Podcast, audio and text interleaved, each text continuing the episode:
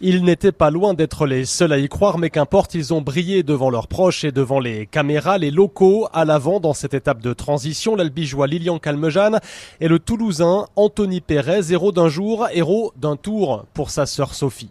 Il y a beaucoup d'émotions euh, cette année. On a perdu maman il n'y a pas longtemps. On est tous très fiers de lui parce que malgré tout ça, il a réussi à surmonter. Il est encore là. Pour la mémoire de maman, c'est quelque chose de magnifique parce qu'elle avait euh, souhaité que Stéphane fasse le tour. C'est quelque part un rêve réalisé. La colère aussi est une émotion et le troisième français de cette échappée, Stéphane Rossetto, ne s'en est pas privé. Dans son viseur, le quatrième complice, le belge Aimé de Ghent, plutôt détesté lorsqu'il a choisi de leur fausser compagnie.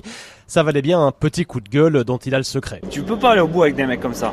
Faut que tout le monde soit sur la même longueur d'onde, faut être une équipe. Ça me casse les couilles parce que tu tombes sur des rats à gaz, putain.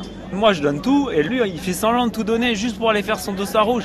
Putain mais c'est pas l'objectif. Le dossard rouge du coureur le plus combatif décerné après chaque étape. Le maillot jaune lui reste sur les épaules de Julien Alaphilippe et l'Auvergnat espère bien le défendre, le savourer jusqu'au bout même si les pourcentages s'élèvent, même si les Pyrénées débutent aujourd'hui. Ça pousse, ça c'est une certitude. Ça fatigue beaucoup mais c'est des émotions et des moments que je vais jamais oublier donc euh, je pense que ça va être quelque chose de spécial de dépasser ses limites euh, dans, dans des étapes difficiles avec ce maillot-là. Je suis en train de perdre un peu ma voix aussi, mais pourtant j'ai pas été en discothèque, vous inquiétez pas. Les Ineos non plus, hein, même si euh, depuis le coup de bordure fatal à Thibaut Pinot, ce sont bien eux les mieux placés des super favoris avant la montagne.